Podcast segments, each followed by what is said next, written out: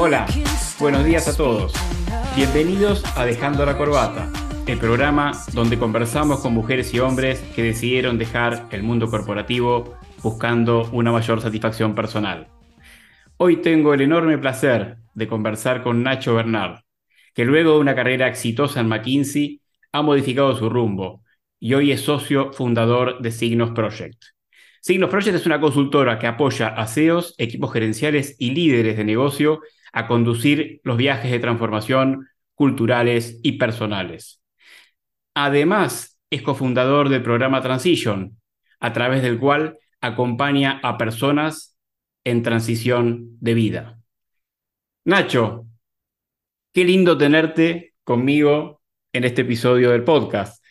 Eh, hace mucho que no nos veíamos, para los que no saben, eh, yo he trabajado en McKinsey, ¿sí?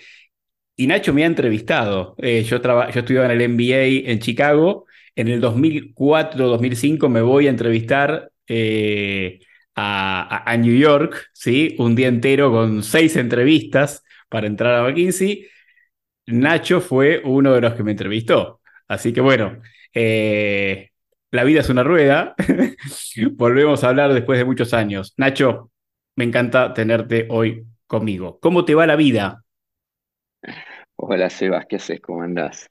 Me encanta, me encanta cuando las personas recuerdan estas pequeñas anécdotas, eh, porque básicamente esa entrevista es, eh, es eh, son 20, 20, minutos, digamos, 30 minutos, digamos, ¿no? así que, no, muy contento de estar acá y como hablábamos previamente, regalándome, disfrutando de regalar esta experiencia de vivir un mes en, un mes en París como un parisino. Así que eh, feliz de, poder aprovechar y estar en el mismo eh, uso horario que estás vos, digamos, en este momento. Exactamente, vino bien para coordinar los horarios. Este, bueno, y ahí te veo disfrutando, disfrutando París, que es una ciudad hermosa. Este, Nacho, si te parece, empezamos a conocerte un poco más, ¿sí? Siempre me gusta empezar por volver hace muchos años, bueno, no tanto, vos sos un tipo joven, a tu infancia. Contanos un poquito de, tu infancia, ¿no? Un poco de, tu contexto, dónde vivías, tu familia, lo que se te ocurra que te parezca, que tengas ganas de contarnos. A ver, Sebas, eh, gracias por lo de vos sos joven todavía, ya, llegará la edad. Eh, yo nací, nací en Buenos Aires, Argentina, eh, hijo de padre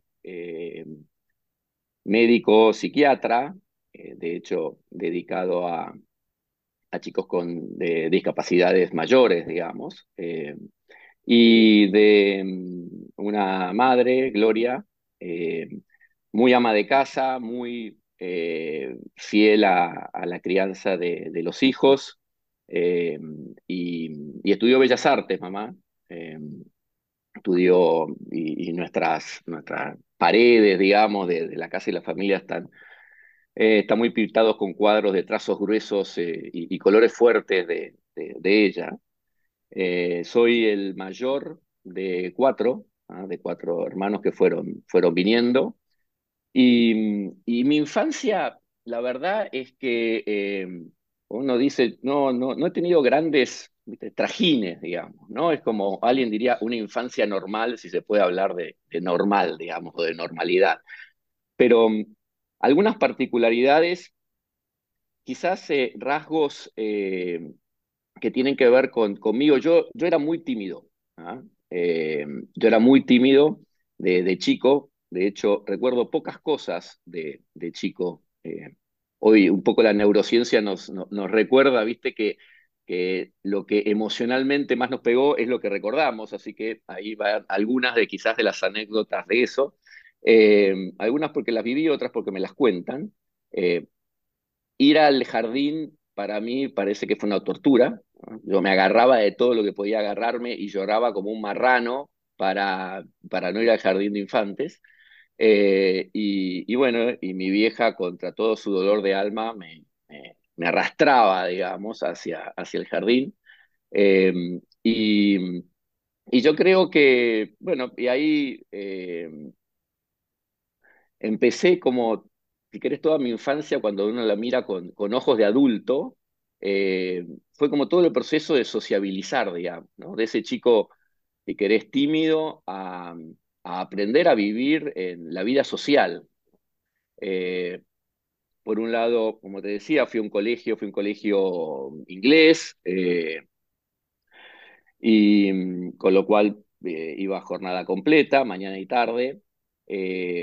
Y, mm, y siempre fui como, yo creo que cuando me miro, esa infancia fue, siempre fui teniendo, no, le voy a llamar mentores, pero personas que me fueron cuidando, a decirte verdad. ¿ah? Y, y, en ese sentirme o buscar, digamos, si querés, como ser cuidado, digamos, ¿no? Desde ese, ese, ese chico tímido, que después ya más grande le voy a llamar introvertido, digamos, ¿no?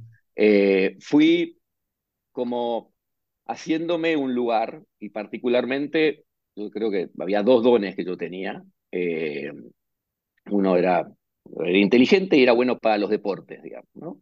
Eh, y entonces creo que esas dos son las herramientas que fui usando en el cole. ¿ah? Eh, en el cole me fue muy bien. la verdad es que me dediqué a, o, destaqué por, por, por, las notas, no era que me, una cosa que me costaba enormemente, pero sí, me, me dedicaba, digamos, ¿no? Y, y, ponía un poco toda esa inteligencia al servicio de... Fui en la época, sí, vos te acordarás, y ya debo empezar a, delatar un poco la edad, eh, la edad de Bo Derek, ¿ah? la chica 10. Por supuesto. Eh, por supuesto te acordás. Eh, bueno, yo en esa época fui el pibe 10, no por la belleza, sino porque tenía, pero que tenía 10 en, en, toda la materia del boletín, en sexto grado más o menos. Y bueno, jugué al rugby también, jugué rugby en un club, jugué rugby en el colegio. Eh, ahí me acuerdo que también, eh, bueno, fui capitán del equipo de, rugby que nos fuimos a Chile a buscar una copa, que de hecho la, ganamos y la trajimos. Eh, y ahí también me acuerdo de una de estas personas, yo te decía que, de alguna forma fueron como estos ángeles cuidadores, Hugo Pano. ¿ah? hace siglos o hace miles de años que no lo veo, pero, pero él fue el entrenador y él, por ejemplo, eh, fue el que me dio la cinta de capitán en el colegio, digamos, ¿no? En, en, ese equipo de rugby. Eh, así que yo te diría que con esos dos elementos fui, eh, no sé, llamarle transitando, sobreviviendo, haciendo la vida social y, y, bueno, y conviviendo, si querés, en, en el colegio. una anécdota divertida. Obviamente que, eh, bueno, en la época actual yo te diría que muchas de las cosas que ocurrían en el colegio hoy se llaman bullying en máxima gravedad, digamos, ¿no? Eh, y, bueno, teníamos los distintos grupos heavies eh, y, bueno, yo te conté, digamos, desde de esta mirada como un poco más introvertida y tratar de, de, estar en armonía. Bueno, yo formaba parte de los suizos. Había un grupo que éramos cuatro, cinco, seis amigos que nos llevábamos bien con todos, digamos, ¿no? Porque imagínate que yo me llevaba bien con, con, los del rugby, digamos, que, que, era un poco más facha, digamos, ¿eh? y, pero también me llevaba bien con, con, con lo que eran más vándalos porque se podían copiar de mí o yo, digamos, lo asistía. Entonces ahí fui como, como aprendiendo eh, a, lidiar con, con eso y la verdad eh, que, lo disfruté, uno lo cuento, yo lo cuento de esta forma, digamos, pero, pero la verdad es que eh, que fue una infancia grata. De hecho, hoy mis, mis mayores amigos del, eh, de, la vida son los que vienen del colegio. Qué bueno. Y también me imagino a esa edad el deporte, ser bueno en el deporte sirve mucho para socializar, ¿no? O sea, eh, para, para, para, los compañeros es muy importante aquel que es bueno, que es el capitán de rugby, ¿no? Entonces creo que eso te facilitó bastante la tarea, ¿no? ¿Lo ves igual? Sí, totalmente. creo que el, el, digo, el deporte me, me y, me salía fácil, digamos, ¿entendés? Mm. Podés jugar al rugby, podés jugar al, De hecho, yo jugué hasta los 17, puedo decirte alguna cosa, 18 en el club, eh, y cuando terminamos el colegio, después eh, yo pasé de, de, la A, que es el mejor, a la B, a la C, a la D, y cuando ya llegué a la D en, el club, que éramos los peores, pero andábamos, eh, pero, pero era un lindo grupo, eh, y ya me quedé chico, digamos, yo jugaba medio scrum, ya me quedé, me quedé chico y dije, bueno, ya está listo, esto ya, ya fue para mí, digamos, ¿no? Ya cumplió su función. Pero, pero sí, el deporte claramente fue, fue un elemento de, de socialización eh, importante, digamos, para mí. Nacho, ¿y qué te divertía hacer cuando eras chico? Obviamente jugar al rugby, eso está clarísimo. ¿Qué otras cosas te divertían cuando eras chico, cuando eras adolescente? Contanos un poco de eso. Mira, el, em, es gracioso porque eh, vos me decís, che, ¿te gustaba el rugby? Sí, me gustaba, así como el fútbol, el tenis y varios otros deportes. Yo no soy el más fan, de hecho estamos acá en París en la época, en, la Copa del Mundo, digamos, ¿no? He robado un par de partidos, pero tampoco es que me he desesperado, digamos, ¿no? Eh, ahora, si vos me decís, mira, yo creo que había cosas en las cuales, a ver, me salían bien, eh, eh, naturalmente, tenía comodidad, tampoco era el super crack. Pero, pero yo, yo creo que hay una dimensión mía que tiene que ver mucho con, con esto que vos decís, que, ¿qué te gustaba o qué? y que tiene que ver un poco con la espiritualidad. Y es medio raro, eh, porque cuando uno quiere pertenecer, digamos, ¿no? Eh, la espiritualidad no es la mejor carta de presentación, digamos, ¿no? Eh, y, pero yo te diría que esa, esa, si querés, timidez, con esa introspección, se, se, materializaba también en una, o era una, una manifestación de esa, si querés, espiritualidad, sí, pero realidad interior, digamos, ¿no? Que, que habitaba en mí y, que, fui como descubriéndola. ¿ah? Eh, me acuerdo, bueno, el colegio era, era religioso, digamos, ¿no? Era católico, tuve los sacramentos en el colegio, pero en la secundaria ya no había más religión. Eh, entonces mi vieja me mandó a un, eh, se llama el Centro de Espiritualidad Santa María, de una mujer Inés Ordóñez, la cual es gran, para mí siempre la tengo como una, una líder espiritual mía, de, de, mi, de mi propio carisma, eh, y me mandó ahí, la verdad que no me gustaba, digamos, secundaria, no, no, no, me divertía, eh, pero una vez terminado eso, ya estudiando, estudié ingeniería, después podemos hablar de eso, eh, ahí una vuelta me, me, crucé con una charla de ella, me crucé con un libro de Anthony de Melo, que se llama Autoliberación Interior, y, y me empezó a resonar un montón eh, esto, el, si querés, el, eh, voy a llamar el mensaje de Cristo, digamos, ¿no? Eh, y, una vivencia desde, desde bueno, esto es desde una, de una entrega, de un servicio, y, mucho desde una, una espiritualidad, del, si querés llamarle como más del silencio, digamos, de la contemplación. Bueno, y durante gran parte de mi, de mi adolescencia hice retiros, hice los, los, hice los cenáculos, eh, me acuerdo que, que, vino un contingente de, esta, de este centro de espiritualidad, quinto año, cuando nosotros estábamos en el colegio, eh, y, y, salieron espantados, digamos. La verdad es como que no, no. vinieron con el mensaje y, y, mis compañeros que estaban al lado, yo hacía un cierto aliento y, no, se encargaron de que, de que se volvieran a su casa. Recién el año siguiente se pudo conquistar, llamarle el colegio, eh, en términos de, espiritualidad y hasta el día de hoy, digamos, que muchas de las personas que, que se iniciaron en eso y que iniciamos en eso siguen, eh, siguen dando, eh, llevando esa espiritualidad al colegio. Pero para, para mí eso fue un elemento muy, muy, muy relevante y muy formador durante gran parte de, de, mi adolescencia y que tenía sus pros y tenía sus contras, digamos, ¿no? Porque tenía sus pros porque yo tenía mis espacios, digamos, diferentes de los del colegio, eh, a veces en la parroquia, a veces en todos estos movimientos de, retiros que, que, se hacían y formaban parte, eh, pero también había programas y espacios en los cuales, si querés, que compartían los chicos del colegio, en el cual me miraban y decían, no, mira, yo a este mejor, a este no lo llevo, digamos, ¿no? Eh, y eso lo fui aprendiendo con, con, un poco con el tiempo. Y, y, yo eso lo, lo, siento como también esto, parte de mí, digamos, ¿no? El, poder tomar algunas elecciones y poder traer todo lo mío a la vida eh, con lo que de alguna forma puede implicar, digamos, ¿no? Eh, en términos de, de, de, espacios en los que podés, ocupar y mensajes que vos podés transmitir, digamos. ¿no?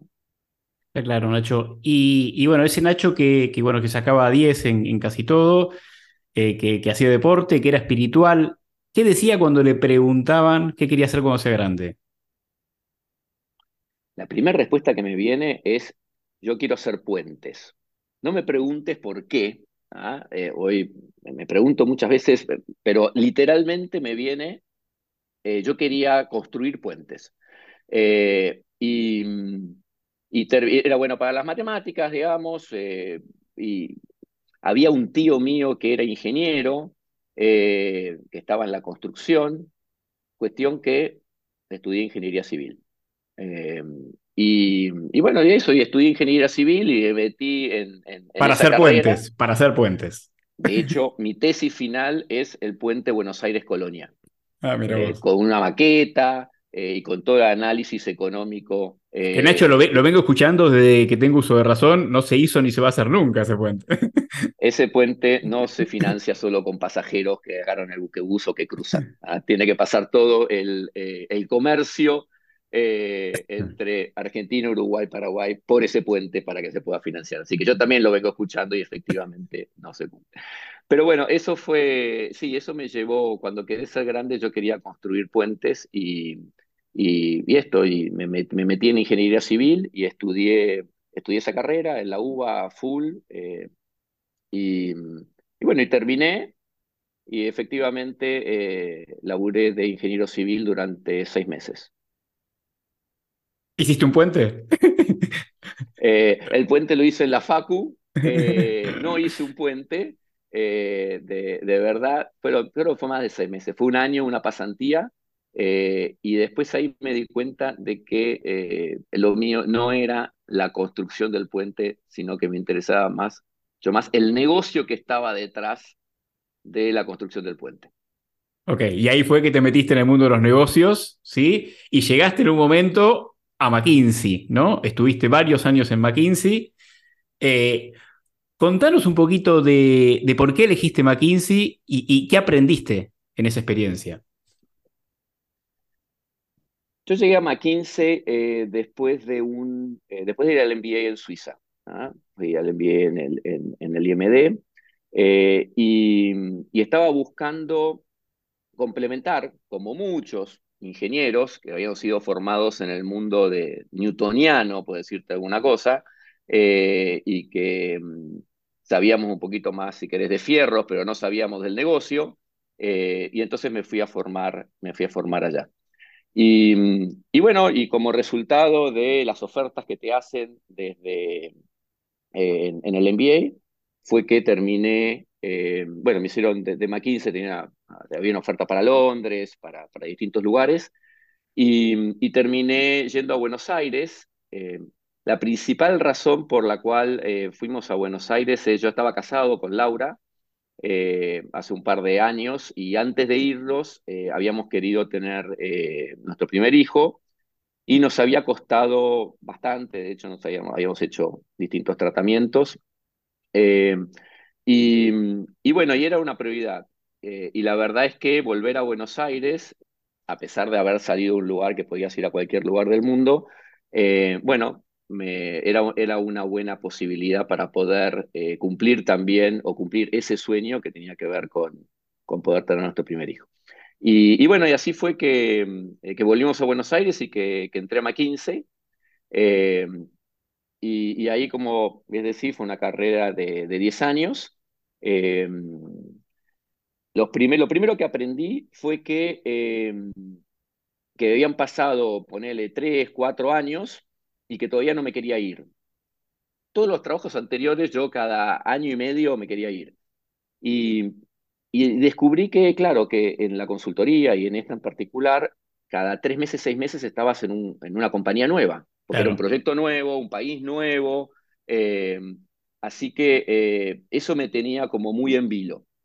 También estaba en un ambiente eh, súper estimulante en términos de, intelectual, de, gente, digamos, que, que realmente eh, era, era, muy capaces, digamos, ¿no? Y, bueno, ese, ese ambiente era, por un lado, muy estimulante en términos de intelectual, me exponía a desafíos que eran los desafíos que tenían, si querés, las compañías y, de negocio, me, me, exponía a personas que, que tenían un montón de influencia, digamos, dentro de sus compañías e incluso después uno puede ver dentro de los países. Eh, y, y, la verdad es que fue un, un, periodo durante los primeros, si querés llamarle seis, eh, seis años de los diez que estuve, que, en la cual yo sentía que estaba como explotando en términos de todas las habilidades querés que, que, bueno, que yo podía poner al servicio de, las compañías y de las personas, digamos, ¿no? Está bien. Nacho, y te hago una pregunta ahí. Eh, eras una persona bastante espiritual. Eh, después, en algún momento, me estoy adelantando, pero se nota que para vos también el mundo emocional es importante y tiene su relación con el lado espiritual. ¿Qué, papel jugaban las emociones y el mundo espiritual en McKinsey? ¿Cómo, veías ese mundo en, tu experiencia en McKinsey eh, y cómo vivías vos eso que veías en McKinsey? Mira, la, yo la, emocionalidad, puedo decirte alguna cosa, eh, la trataba de llevar adelante en lo que era el, el trato con los equipos y estas pequeñas oportunidades que uno tenía de, tratar a la persona o de estar con personas, porque básicamente es un negocio, es un negocio de equipos, ¿no? Y es un negocio de, gente, eh, y más que de gente, de personas, digamos, ¿no? Y, para mí, siempre el, vínculo personal eh, y, tratar de esto, de dejar alguna, alguna marca o, tener esa pequeña conversación o simplemente ayudar a las personas a desarrollarse, por decirte de alguna forma. Y, de hecho, eso estaba bastante en línea con lo que eh, en, la consultoría y un buen, eh, un buen consultor y, una persona que va haciendo su carrera forma parte de, digamos. Eh, ahora, dicho eso, también vos veías, y había los reductos donde había quienes mataban a la gente, digamos, ¿no? Y, y más allá de hard work ¿no? Lot of fun, digamos, ¿no? A veces había hardware, lot of fun and, none of people, digamos, ¿no? no. Eh, entonces, eh, yo veía eso. Eh, y yo para mí, si querés llamarle, durante gran tiempo de, de, esta, de toda esta carrera corporativa, hasta ahora, la espiritualidad la vivía como por fuera. ¿ah? No estaba, no estaba en, en, ese lugar. Yo estaba, si querés llamarse, en mod eh, en, mood ingeniero, digamos, en mood profesional, eh, en mood construir mi carrera. Eh, y haciéndolo desde un lugar este, de, que tenía esta sensibilidad, si querés, para con los equipos y la ponía, y la ponía al servicio. Em, ahora, dicho eso, ¿qué es lo que, que bueno, también veía de adentro? Y hay, hay una frase que dice, que tiene que ver con high performer. Eh, vamos a ¿Cómo era que decíamos eh, el overachiever, digamos? Eh, ahí vuelvo. Esto después lo vas a cortar. pero Lo editamos. Esto lo vamos a editar. una cosa que yo veía era que había un alto nivel de ansiedad ¿ah? dentro de, los, de, todos los ejecutivos, ¿ah? de todos los que formaban parte. Y eso se respiraba. A ver, yo le voy a poner el nombre, cuando hablamos de ansiedad, hablamos de miedo. ¿ah? Había un enorme miedo dando vuelta ahí atrás. Eh, no porque hubiera una competencia de uno por el otro, sino porque la exigencia era tal que había una gran cantidad de miedo al, alrededor de, y, de un montón de gente, ¿ah? y, altos y, socios y, super partners, super directores, eh, estaba ese miedo dentro de, la organización. Eh, y, no lo veía solamente, a ver, lo veía McKinsey muchas veces lo, y lo percibía yo mismo, digamos, ¿no? Eh, a veces había, nos pasábamos overnight, presentaciones y, y, nada, noches que a lo mejor no dormías, pero a veces no dormías por el laburo y a veces no dormías porque, eh, eh, porque esto, porque... Por el miedo, por la, ansiedad. tensión. Claro. Acordate que había presentaciones que había un director que te pedía, te pedía, te pedía 100 charts de backup. Y vos decías, ¿y por qué? No, por si me hace esta pregunta. Entonces, vos te la pasabas haciendo, hacías millones de cuadros, digamos, ¿no? Y cada eh, cuadro, para la gente que no sabe, lleva mucho tiempo, hay todo un análisis profundo por detrás, ¿no? Lleva Tal cual, lleva muchísimo tiempo eh, y, era por si a lo mejor me hacían una pregunta que a lo mejor no ocurría. Sí. Y uno con el tiempo se dice, bueno, al fin y al cabo te hacía la pregunta, ¿por qué no la contestaba directamente? No te hacía falta el número 98 del chart. Y eso, y, eso eh, se vivía, se vivía constantemente. Eh, y, eh, y, bueno, y era, y era una fuerte importante de, de, desgaste humano desde lo emocional para todos, digamos, ¿no? para todo ese contexto. Y, y, que se repite en muchas compañías también, digamos, ¿no? Yo lo digo desde esta eh, que fue la que, bueno, la que viví más directo. Y Nacho, ahí, eh, habiendo vivido eso, en algún momento hiciste cambios internos, ¿no? Que creo que, que de alguna manera hicieron que cambiaran tu forma de vida. No entiendo que pasaste de trabajar full time a part time en algún momento, te focalizaste, pasaste de focalizarte de temas tecnológicos a temas más de transformación cultural. Contanos un poquito cómo hiciste, por qué hiciste esos cambios eh, y contanos de, cómo te fue con esos cambios. La vida siempre me ha, yo digo, siempre me ha dado señales. La, palabra para mí se llama sincronicidad. Eh, y, yo, yo siento que, reconozco que vivo una, una vida muy en diálogo con, con esa sincronicidad. Y puedo encontrar distintos eventos, cuando adolescente, eh, bueno, me hice la pregunta de si realmente, o el discernimiento de si realmente quería entrar, si quería llamarle al sacerdocio y dejar la, ingeniería, o llamarle, intentar vivir la vida, si querés, de, cristiana o de Cristo dentro de una familia. Eh, la llegada de Laura, mi mujer, eh, yo fui una persona de no muchas novias, digamos, y, la llegada de ella a, mi vida fue como una confirmación de que ese es un camino.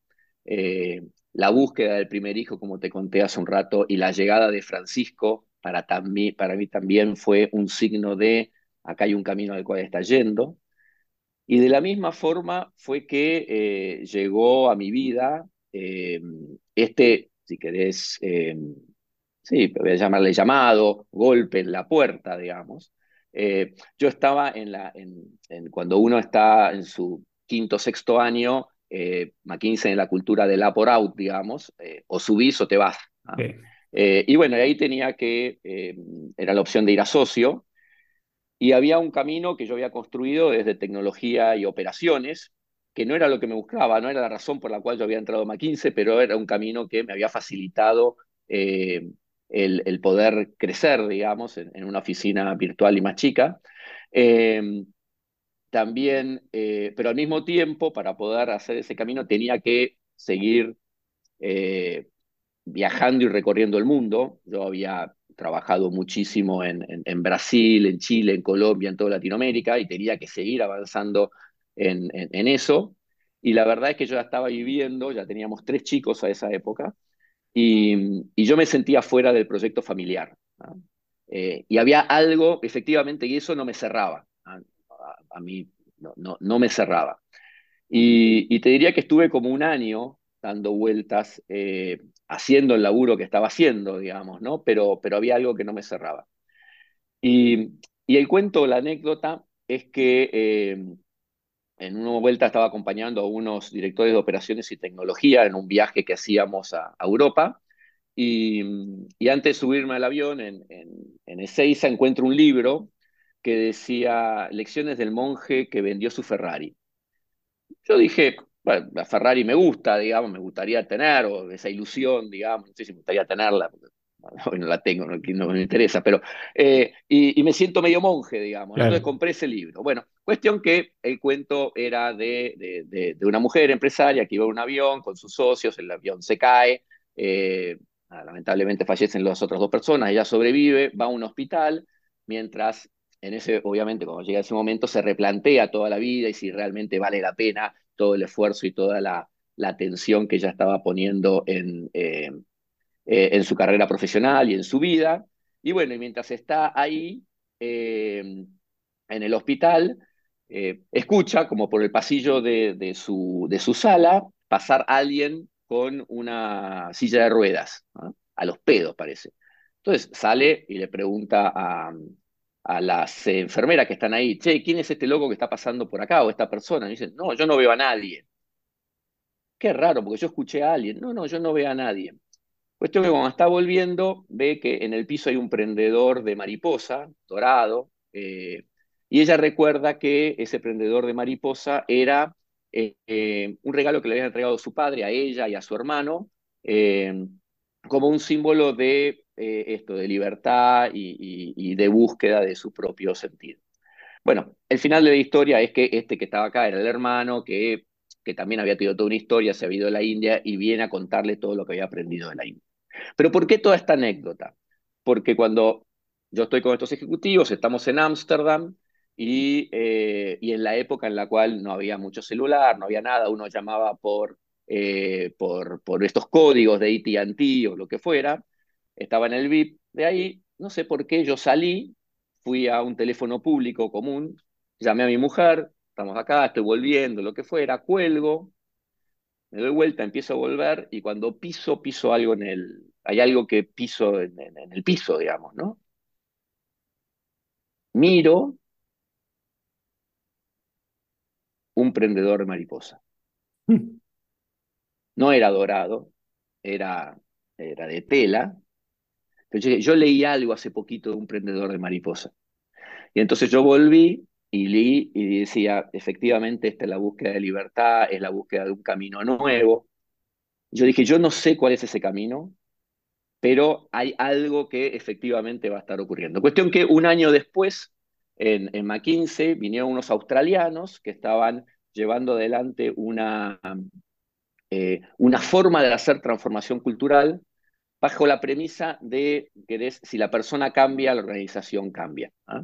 Después técnicamente ambas cosas son importantes, pero, pero venían con, era un conjunto de, de, un equipo eh, que trabajaba con coach con mucha espiritualidad y con mucha emocionalidad y con mucha eh, psicología, trabajando desde el cambio personal de los ejecutivos para cambiando el, esto, la, la capacidad de estos ejecutivos de poder mirar el mundo y sus organizaciones, efectivamente cambiar sus organizaciones. E hicieron un retiro de tres días o un encuentro de dos días eh, en Buenos Aires, digamos, lo hicieron en toda Latinoamérica y lo hicieron en Buenos Aires y a mí me tocó ir, como cualquiera de los cristianos que estaban ahí. Y cuando yo estuve en esos tres días, había un chico, Rob, eh, otro de estos ángeles que aparecen en, en la vida de mentores, que era igual que yo, associate principal pero australiano. Y él estaba haciendo esto del otro lado.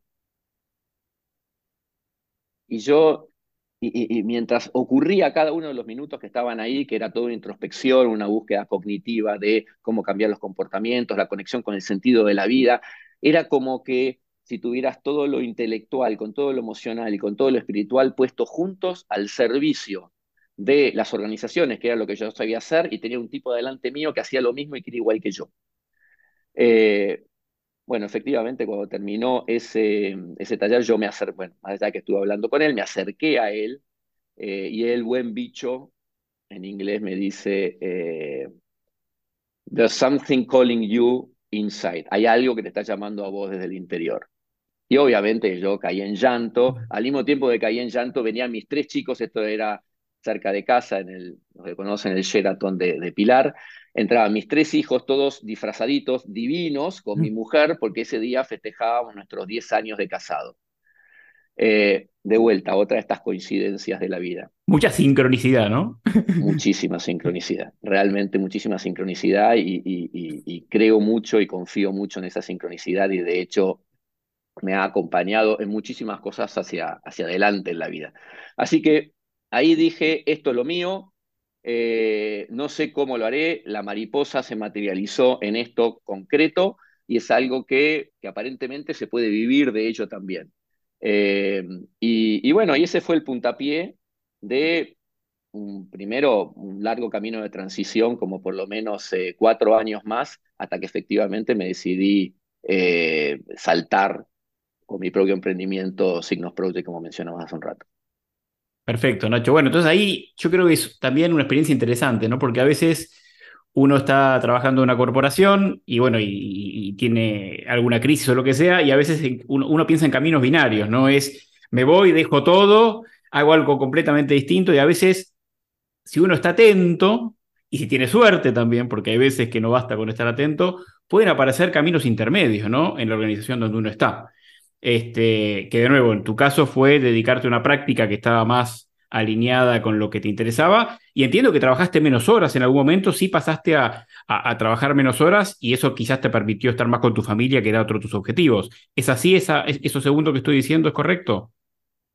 Sí, correcto. Mira, eh, yo cuando salí con, de, ese encuentro tenía un fervor que eh, eh, estaba básicamente totalmente ciego, pero ciego bien, digamos, ¿no? Como diciendo, esta es mi pasión, esto que vos decís, para seguir su pasión, esa era mi pasión. Estaba, mm. estaba envenenado de pasión, no, envenenado bien de pasión, digamos, ¿no? y de hecho fui ahí a, hablar con, con, el socio, digamos, o el director, era el socio, digamos, para director, Heitor Martins, digamos, eh, y, me gustan, los nombro porque, porque son personas que, efectivamente eh, hacen a mi vida, digamos, ¿no? Y habría muchos más para mencionar. Y yo le dije, che, mira, eh, me voy a hacer esto, dejo McKinsey, me voy a, hacer, llamarle coaching, por ponerle un nombre, digamos, ¿no? Porque ni siquiera estaba nombrado así. Y él me dice, vos estás loco, vos te vas a morir de hambre con eso, estás completamente loco. él no creía, por lo menos en ese momento no creía nada, en nada de esto, pero me quería mucho y, me dice, ¿por qué no te quedas haciendo una parte de tu tiempo esto de tecnología y operaciones y seguimos con los clientes que estábamos laburando, estábamos laburando con, yo, tenía vínculos con varios clientes que los trabajaban juntos, eh, y, mientras tanto te vas metiendo en esto otro. Eh, y me pareció un, súper buen modelo. Entonces yo le dije, bueno, espectacular, eh, part-time, pero tres días, digamos, porque cuatro días son igual que cinco, digamos. Así que le dije, tres días, eh, me cerró, nada, económicamente, podía estar viviendo ahí perfectamente.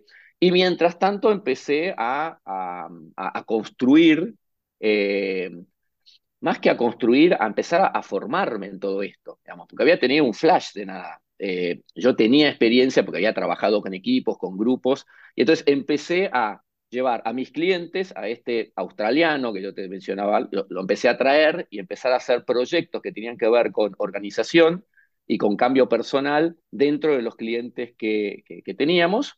Eh, y, bueno, y obviamente que me metí, eh, yo creo que la mayor universidad fui yo mismo. lo que me iba pasando a mí y lo que yo iba descubriendo, eh, terminé, yendo al psicólogo, digamos, uno diría, che, el psicólogo era para los locos, para un ingeniero eso es lo que yo consideraba, eh, y, bueno, y ahí descubrí mis, mis, mis dualidades, digamos, descubrí que, que, muchas veces digo que en mí había un suizo y un italiano, eh, era el suizo, el perfeccionista, el pibe 10, toda esta historia que me había traído hasta aquí, eh, pero había un italiano que estaba queriendo nacer con todo lo artístico, lo que hablábamos de mamá quizás en su momento, la espiritualidad que estaba como ahí guardada en algún lugar y que estaba buscando integrarse, digamos, ¿no? Entonces, yo creo que yo fui mi, mayor universidad eh, y lo sigo siendo, digamos. Eh, se abrió todo un mundo de, de, exploración, me metí en el mundo de, después de varios, digamos, ahí pasé varios años de, un poco de estar laburando esto, me metí en el mundo del coaching para, porque ya hacía esto y dije, bueno, hay que ponerle nombre a esto. Así que ahí fui a la escuela de, Newfield y, le puse nombre a esto, eh, desarrollé muchísimo más todo lo que era emocional también en, mí, agregándole lo espiritual. Eh, hice un primer intento de cambiar de práctica dentro de McKinsey, en estos cuatro años que te digo, eh, y te digo los cuatro años porque en mi caso eh, yo también tenía mucho miedo de dar el salto. Claro, claro. Tenía mucho miedo de dar el salto. Y me llevó cuatro años dar el salto. Eh, y, en los primeros cuatro fue, bueno, cómo cambiaba de práctica, de tecnología y operaciones para este mundo de las personas y cultura organizacional. En la cabeza de una carrera de un consultor eso no existe. Es como ir de, del diablo a, donde quieras, digamos, ¿no? Eh, y, me fue muy difícil, ¿ah? me fue muy difícil dar ese salto en, dentro, dentro de McKinsey. Eh, hasta que, de vuelta, se dio una de estas circunstancias sincrónicas de la vida, era ya, estaba, había una camada de formación de, de consultores transformacionales que era únicamente para consultores externos, que ese era el modelo que venía de Australia, eh, y yo era un consultor interno que lo quería hacer. Nadie me lo quería eh, financiar dentro de la compañía. Eh, y, bueno, y ahí yo, todos los directores y todos los que manejaban, yo formaba parte también de ese grupo de, liderazgo, los, nos conocíamos todos. y, y bueno, y estaba por venir, esto era casi 12 de diciembre, y, bueno, se había cerrado esa camada, y, bueno, y era la formación que había, y si yo no subía esa, estaba fuera. Eh, cuestión que ese mismo 12 de diciembre, a la tarde, me llama este chico Rob y me dice, che, se acaba de hacer un lugar, venite contra todo lo que digan eh, los directores o lo que fuera. Con lo cual, entré por la ventana, ahí, bueno, ahí me terminé formando en un programa de nueve meses con con un australiano divino, Godwin, eh, y su mujer,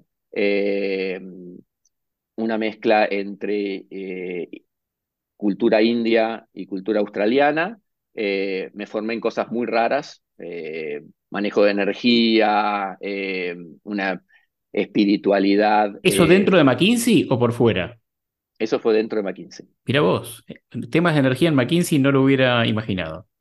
No, no, era por eso formaban a personas externas, digamos, porque las personas internas eh, no era, no, no pasaba ni el primer filtro, digamos. Claro, claro. Eh, entonces, bueno, era, era un, abordaje de, transformación personal, muy cognitivo, desde el punto de vista también emocional, se trabajaba mucho con energía, trabajamos con los chakras, trabajamos obviamente con, con todo lo que venía del, del mundo oriental, digamos, ¿no? Y de la espiritualidad oriental.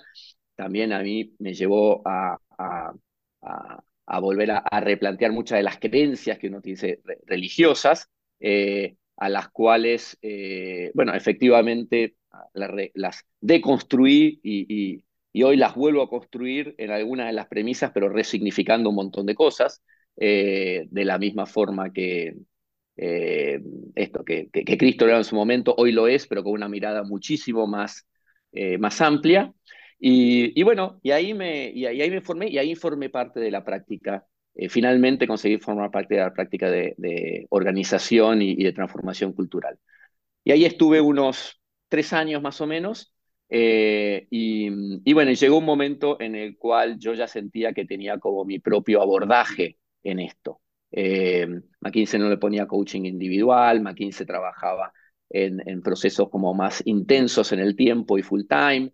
Eh, y, bueno, y ahí fue finalmente en el cual yo decidí eh, dar el salto y, empecé a lo largo de estos años primero con algunas consultorías tradicionales, digamos, ¿no? Eh, y, después ya me, fui metiendo, había muchos ex McKinsey afuera, el network de personas es, para mí ha sido como muy importante y ellos me abrieron muchas puertas para ir haciendo de a poquito, digamos, ¿no? Fui, fui como moviéndome de temas de liderazgo dentro de operaciones de tecnología, hice todo un programa para LAN de, eh, Lean Management, eh, después me metí en, hacer, acompañar a un equipo ejecutivo, equipo ejecutivo de, CMR Falabella durante muchos años, eh, y, bueno, eso lo iba haciendo con, con, distintos socios que nos íbamos juntando y acompañando a lo largo de este tiempo en, distintos, en estos proyectos.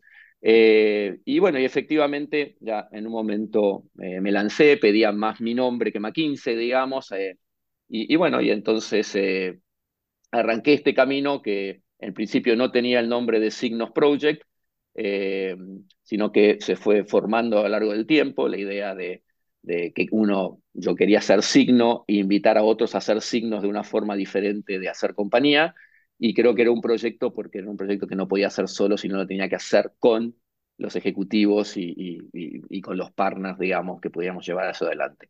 Así que debe ser un poquito ese significado de este, de este proyecto de Signos Project que ya hace 15 años que, que, bueno, que me viene acompañando en la vida. Nacho, y en este proyecto que estás hace 15 años, estás ayudando a organizaciones, estás ayudando a personas que trabajan en organizaciones ¿Cuáles son los principales dolores que ves en esas organizaciones y cuáles son los principales dolores que tienen las personas que, están en esas organizaciones?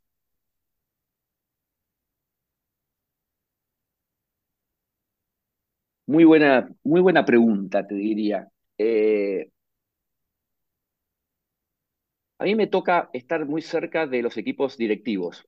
Ese es el lugar donde yo eh, principalmente influyo, eh, porque creo que, a ver, por un lado, la vida me puso ahí, es decir, eh, el haber podido transitar McKinsey y haber construido credibilidad con estos ejecutivos es lo que hoy me permite poder estar acompañándolos.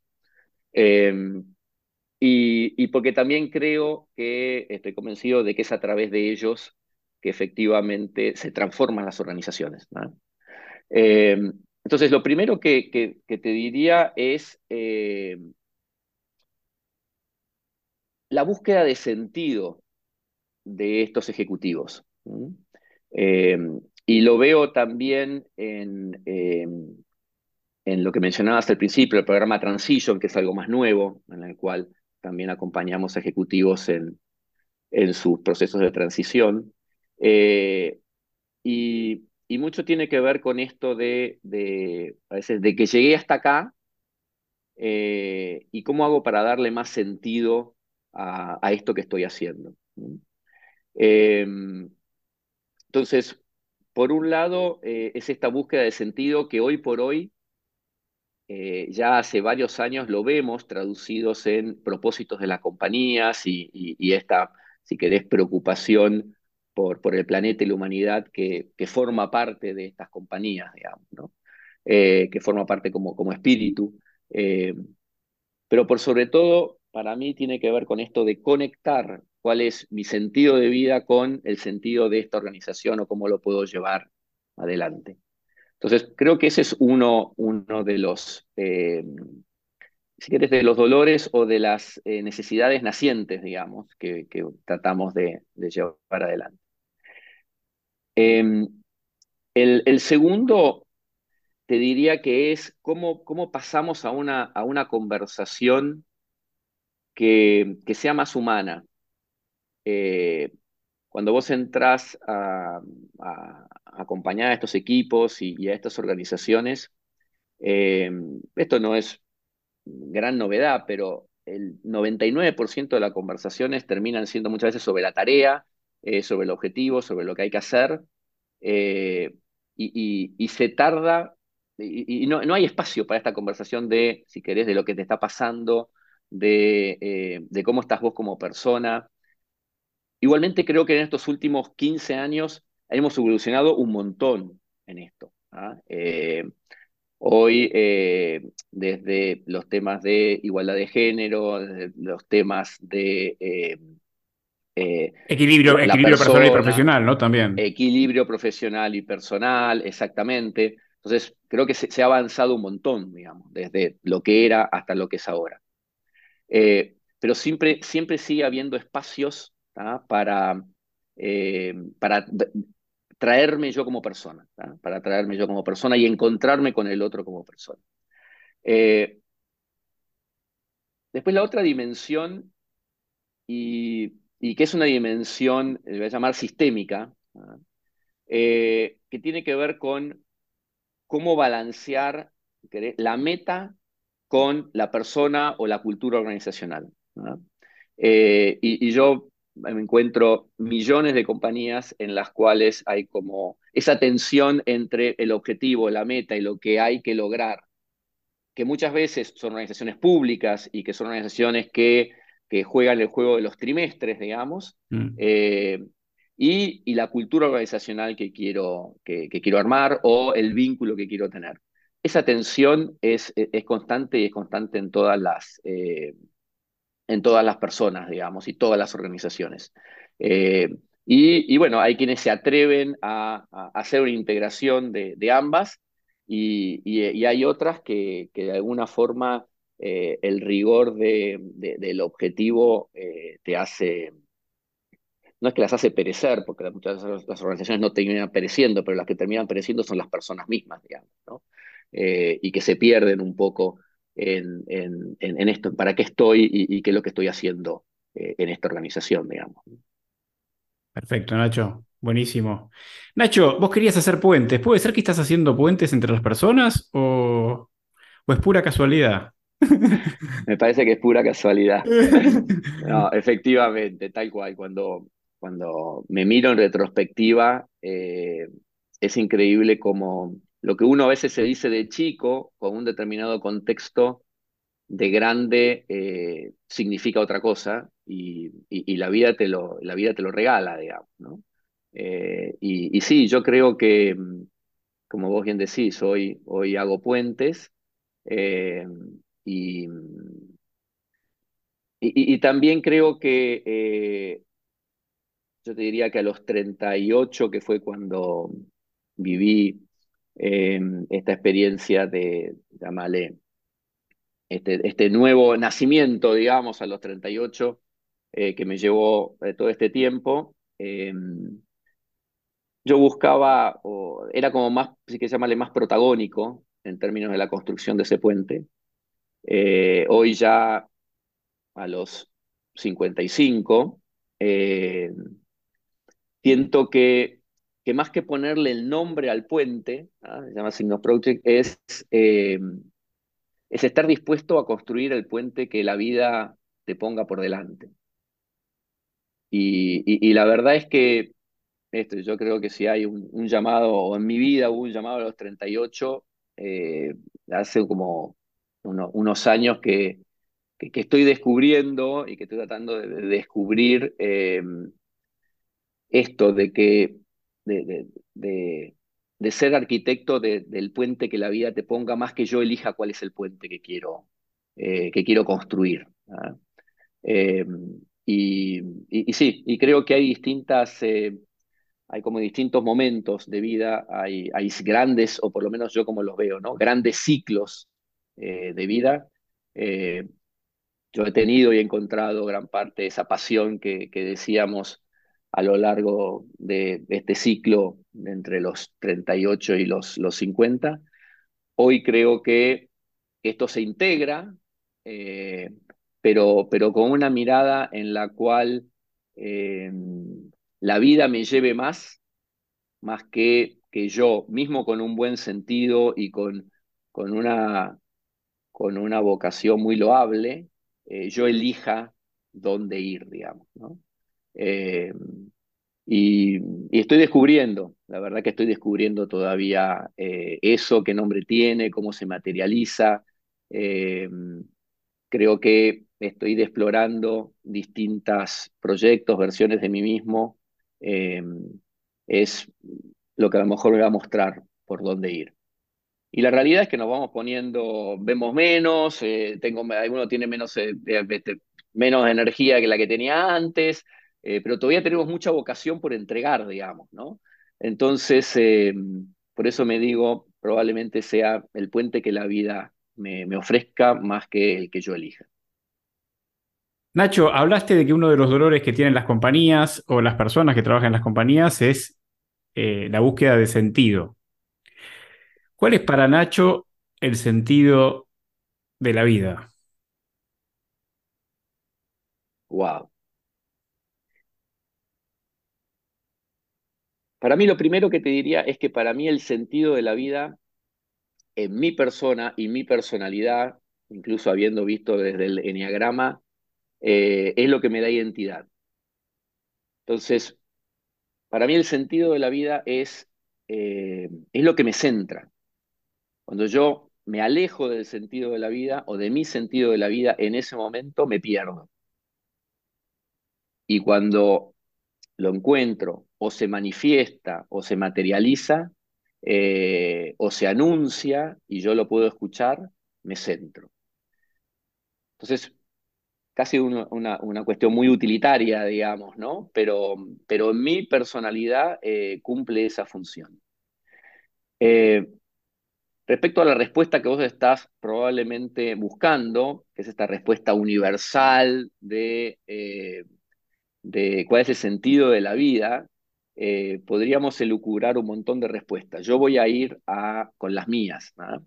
Eh, yo creo que el sentido de mi vida, desde, ya digo, desde los 38, en mi década de los 40, fue eh, acompañar a ejecutivos, equipos directivos a, realizar estos viajes de transformación cultural y personal que ayuden a mejorar el desempeño y el espíritu de las organizaciones. En corto, hacer las organizaciones más un cielo que un infierno. Eh, y eso ha sido una fuerza motora, para mí el sentido de la vida es fuerza motora, ha sido una fuerza motora hasta el día de hoy. Eh, yo creo que hoy el sentido de mi vida es eh, donde la vida me quiera llevar. De hecho, yo me digo, eh, ¿qué pasa si ni siquiera el sentido de la vida es mío? O mi sentido de la vida es mío. ¿Qué pasa si la propuesta es incluso soltar lo que yo digo que es mi sentido de vida? Y cuando yo me planteo eso, con la importancia que tiene el sentido de vida para mí, es muy fuerte. Porque decís, bueno, soltás lo que supuestamente considerás que es lo que te da el norte. Eh, y si me dijeras probablemente, si yo tuviera que decir lo básico es eh, sentido de la vida amar y ser amado, ¿ah? eh, sentido de la vida quizás salvar mi alma y en ese camino salvar el alma de otros. Eh, el sentido de la vida, eh, vivirla siguiendo tu llamado. Eh, pero hoy por hoy ya te digo que para mí este, el sentido de la vida es aceptar de que no sea yo quien ponga el sentido de mi vida, no sea yo quien elija cuál es el puente, sino que la vida me vaya mostrando en cada minuto y en cada segundo cuál es el sentido de ese minuto y de ese segundo. Porque yo programo, yo planifico, yo hago proyectos y está muy bien, pero la vida también me pone no sé, la salud de mi padre, la enfermedad de mi hijo, la oportunidad de estar acá. Eh, me pone cada segundo una propuesta. Y quizás el sentido de la vida es vivir plenamente cada uno de esos segundos, sabiendo que hay una trama mucho más profunda de vida, en la cual converso, y ella conversa conmigo, eh, en mi caso es Dios, digamos, eh, pero mm, esta pregunta eh, que me hace pensar me pone en esto de que hay un sentido de la vida que es el mío, hay una trama de la vida que yo acompaño y hay un minuto y segundo en el cual se juega el sentido de mi vida. Eh, y estoy en eso, Sebas, eh, en esa si querés, búsqueda en la cual, bueno, conciencia de que soy uno tan chiquitito como nada y uno tan grande como el todo, digamos, ¿no? Eh, y, en, esa, en esa danza entre el todo y la nada, eh, está el sentido de la vida, está la búsqueda de este sentido de la vida. y aprender a danzar eso. Gracias Nacho por esa hermosa respuesta para cerrar.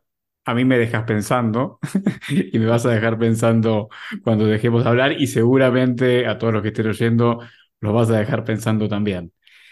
Me encantó tenerte, me encantó verte después de tanto tiempo. Este, estuvimos poco en contacto y, y, no sé por qué ese poco tiempo que estuvimos en contacto me generó un gran aprecio hacia vos, ¿sí? Te veía como, como una persona eh, distinta, ¿sí? Con otros, con, con, más espiritual, eh, más atento a las emociones. Eh, así que bueno, me encantó volver a verte, será quizás parte de la sincronicidad. Así que bueno, muchas gracias, Nacho. Sebas, muchísimas gracias. Mil gracias por esta oportunidad